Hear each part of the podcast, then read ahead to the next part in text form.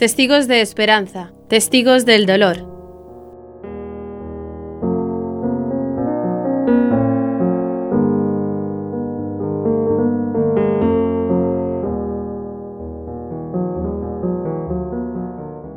Hola, soy Rosa Pic, eh, me casé con Chema Postigo. Mi marido viene de una familia de 14 hermanos de Cantimpalos, un pueblecito de Segovia.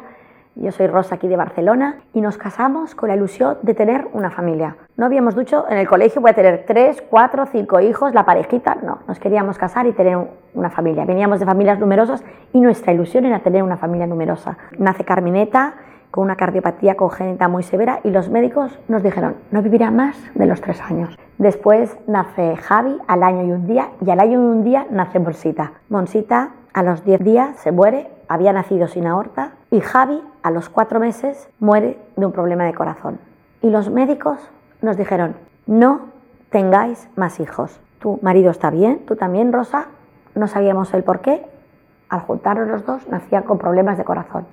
Mi marido y yo rezamos, somos personas que tenemos fe, tenemos recibido el don de la fe y dijimos, nadie se mete, ni tu padre, ni una amiga, ni tu madre que tanto te quiere. Y cuando papá y mamá decimos que sí a un nuevo hijo, es un hijo para siempre, para siempre, para siempre. Puede vivir 10 días, como Monsita, año y medio, pero es que nosotros sabemos que después de aquí está la eternidad, ¿no?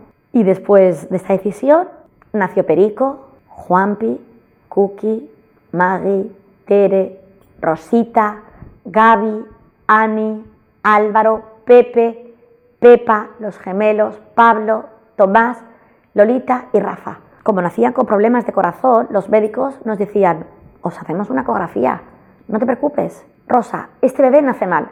La ley en España te ampara, puedes abortar.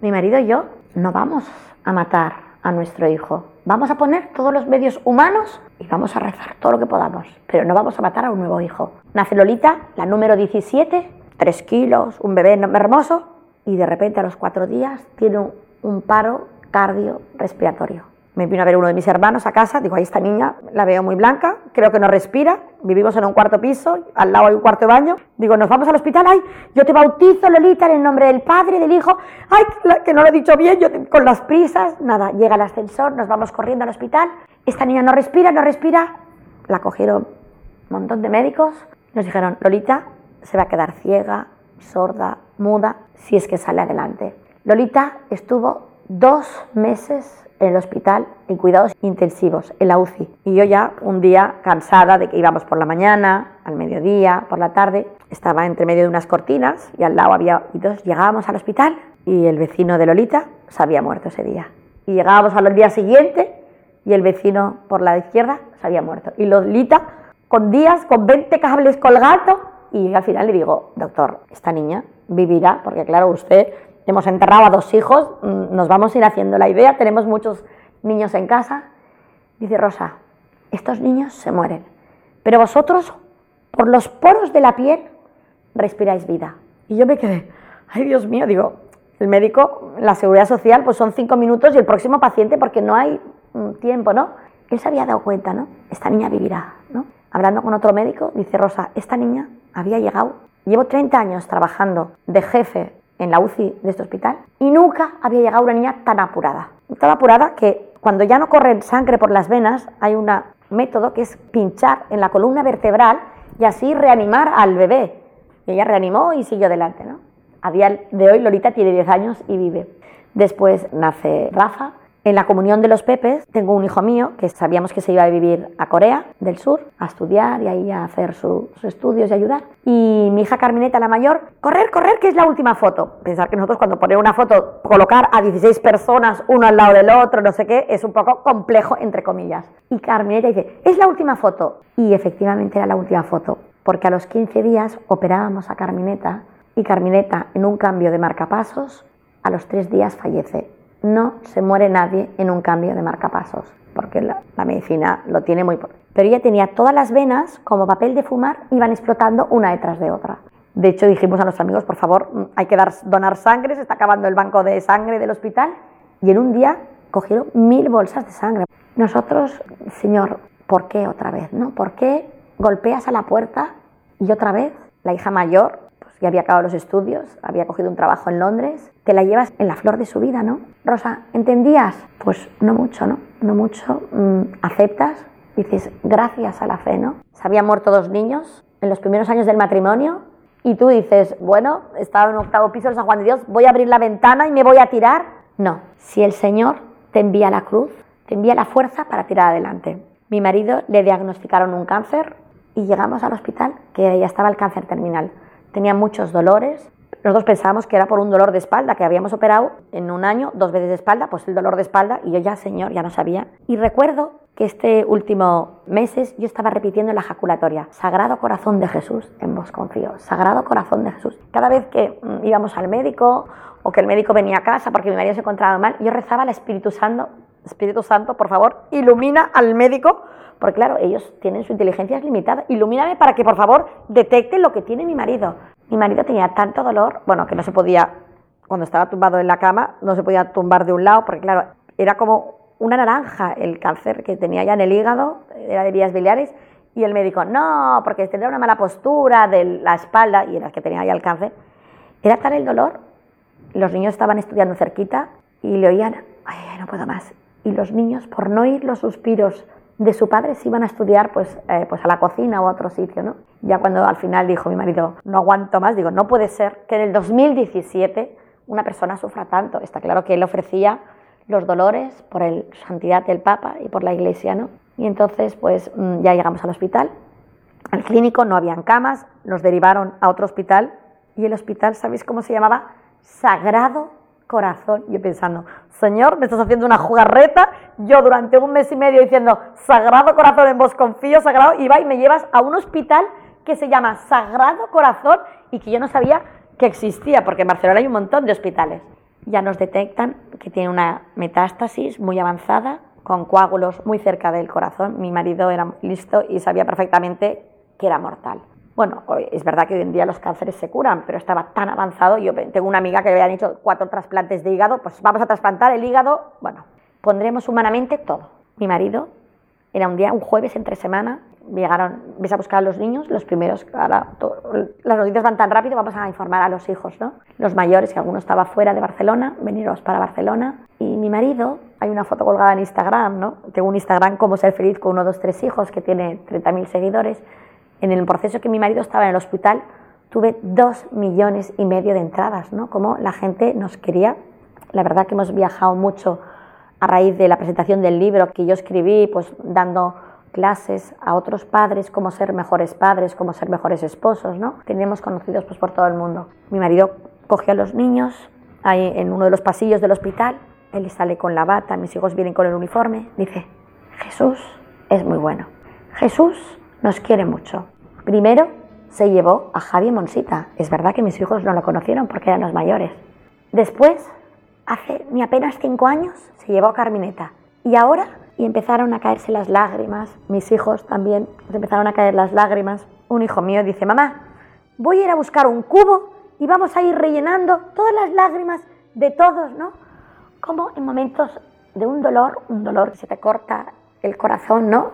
Como había este sentido de humor, ¿no? En las familias numerosas las alegrías se comparten y las tristezas se dividen, ¿no? Como diciendo, tengo una amiga que tiene una pastelería y nos había traído una caja, bueno, una bandeja de croissants ensaimadas cosas de chocolate. En casa no suele haber toda esta bollería y ya repartimos, era la hora de merendar y Tomás dice, mamá, que estamos en cuaresma. Nosotros en cuaresma tenemos una mortificación familiar que es no tomar chocolate. Tomás, hoy es un día especial hoy puedes tomar tu croissant. Yo tengo la imagen del niño ¿no? tomando el croissant de chocolate y que se le va cayendo ahí regalimando, ¿no? Como diciendo, y que iba llorando, ¿no? Como diciendo, llegamos ya a casa y uno de mis hijos dice, mamá, ha sido el día más feliz de mi vida.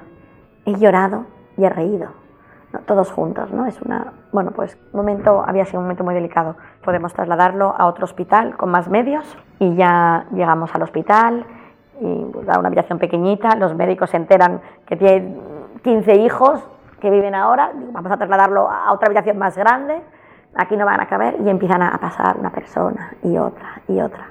Y en todas estas llega una chica rubia, un viernes por la tarde, que no, bueno, yo había un jaleo de de ambulancias. Digo, yo no voy a esperar que venga la ambulancia. Digo, Chema, ¿tú puedes andar? Sí. Vestí a mi marido, lo puse en un taxi y digo, nos vamos a otro hospital con más medios, ¿no? Y nos fuimos ahí al hospital.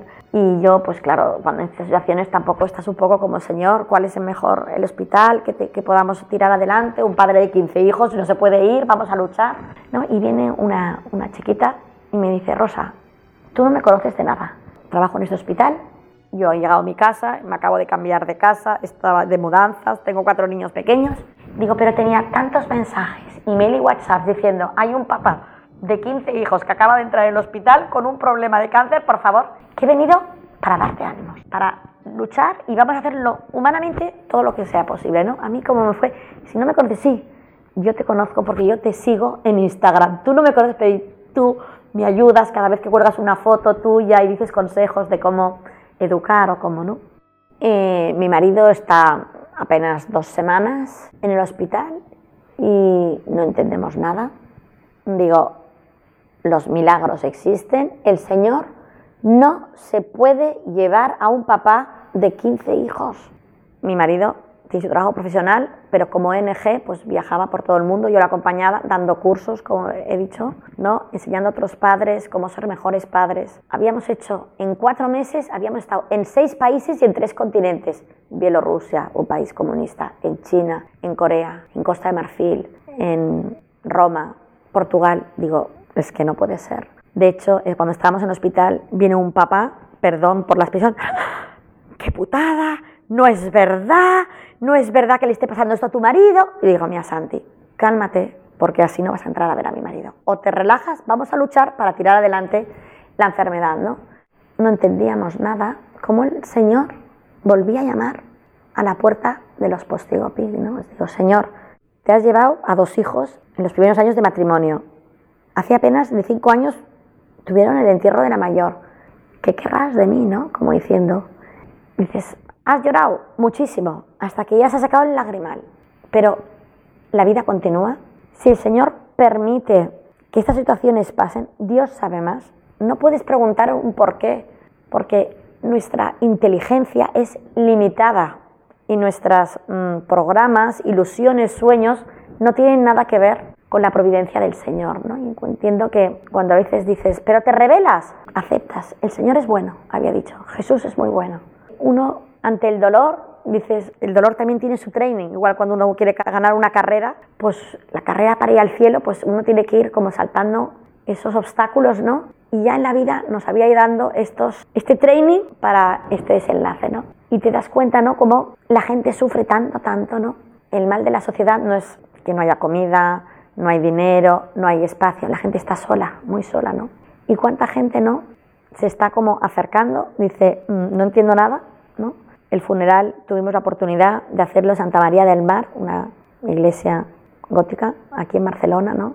Vinieron 4.000 personas, o más de 4.000 personas, en un día de diario. De hecho, enfrente hay un bar, el barman que estaba ahí preguntando, oye, ¿quién están enterrando aquí famoso? No, no, es que no hay nadie famoso, es un papá de familia. Llevo 30 años sirviendo en este bar y nunca había asistido a un funeral así. Bueno, asistido desde fuera porque no entró, ¿no? La gente, cuando vino al funeral, decía, Rosa, se notaba una paz. Hemos tocado el cielo. Hay una foto muy bonita que he colgado en Instagram que sale como los 15 hijos van, claro, 15 hijos, pero que son pequeñitos. Rafa tiene 8 años, de 9, 10, 11, 12, empujando el féretro de su padre hasta el altar, ¿no? Dios sabe más, ¿no? Nosotros quisimos velar a, mi marido en casa, pasaron muchas personas por casa, tengo muchos hijos escolarizados, muchos amigos de mis hijos, ¿no? Que querían venir a dar el último adiós, ¿no? Me decía gente, Rosa, es que yo nunca había visto un muerto, como diciendo, es que, es que no se ha muerto nadie de mi familia. Digo, pues me lo dices a mí, ya se me han enterrado tres hijos a un marido, como diciendo, Dios sabe más, ¿no? No podemos preguntar, ¿por qué? ¿Por qué? No. La vida continúa, no podemos ir llorando por las esquinas porque tus hijos, tienes 15 hijos, se merecen una infancia feliz. Y puedes decir, pobre viuda con 15 hijos o qué suerte, rosa viuda rodeada de sus 15 hijos, ¿no? Como diciendo, y Dios hace muy bien las cosas y a veces no entendemos sus planes. Ya hemos dicho que nuestra inteligencia es limitada. ¿Y por qué? Y yo tenía programado, yo pienso, soñar y os quedaréis cortos, ¿no? Yo nunca soñé, quería tener una familia numerosa, pero pasar a mis padres, 16 que habían tenido 18. Mi marido dice que el libro, dice, el libro es tu hijo número 19 porque está dando tanto trabajo, ¿no? Como diciendo, si uno se deja llevar por el Señor, ¿no? Pues no puedes describir o explicar, ¿no? Si no lo has vivido, ¿no? Pero sí que no nos enteraremos hasta el cielo el bien, sopesando el mal y el bien que está haciendo esta situación, ¿no? Cuando, bueno, pues tenemos muchos amigos por todo el mundo, ¿no? Todo el mundo pues esperaba el milagro, Chema no nos va a dejar, Chema no se va a morir. Y estaba rezando tanta gente, Señor, Chema se va a quedar aquí en la tierra, pero desde el cielo estaban tirando.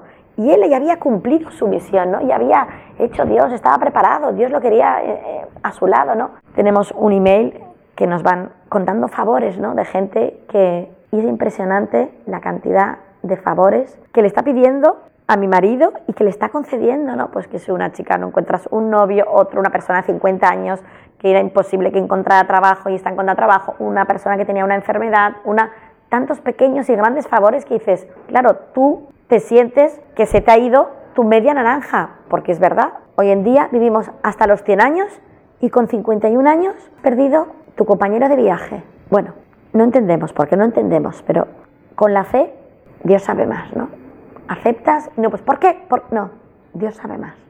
No hay mal que por bien no venga, ¿no? Es verdad que no podemos cuantificar eh, el dolor o digo, cuánto bien, digo, hay muchas cosas pues que no nos enteraremos hasta llegar al cielo, ¿no? Pero está claro que y después cuando el Señor te envía la cruz, no te deja ahí, tú te ahogues, no, el Señor te da la mano, te da la mano y no te suelta. Y a veces Digo, esto es una, bueno, es como de dadas de miel, como te estás, momentos como que tocas el cielo, ¿no? Yo encuentro que el Señor nos ha creado para que seamos felices aquí en la tierra y las personas que no hemos aprendido a ser felices aquí en la tierra va a ser muy difícil que lleguemos al cielo, ¿no? Y a pesar de los pesares, porque tú hablas con una amiga, un compañero de trabajo, un hijo tuyo, que tienes uno, dos, tres, diez, cien problemas, cien.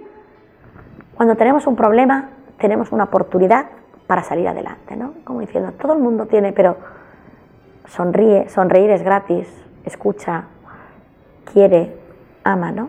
Al final nos juzgarán por el amor, ¿no? Cuando San Juan le decían, ¿qué queréis, hijitos míos? Que os améis, que os améis, ¿no? Y la vida es muy larga y Dios es bueno, como diciendo, no podemos, porque yo un día, si tienes, yo, porque si supieras lo que me ha pasado, tienes todo el derecho de llorar, pero ya bravo, ¿no? Como diciendo, vamos a mirar hacia adelante. Cuando a lo mejor al cabo del tiempo, pues vuelve a venir, pues esta soledad, entre comillas, de la ausencia de tu marido, pues a lo mejor es verdad, te cierras en la habitación o delante del Santísimo, ¿no? Rezando, si puede ser con el Santísimo expuesto, Señor, tú sabes más. Señor, yo te quiero, tú sabes más.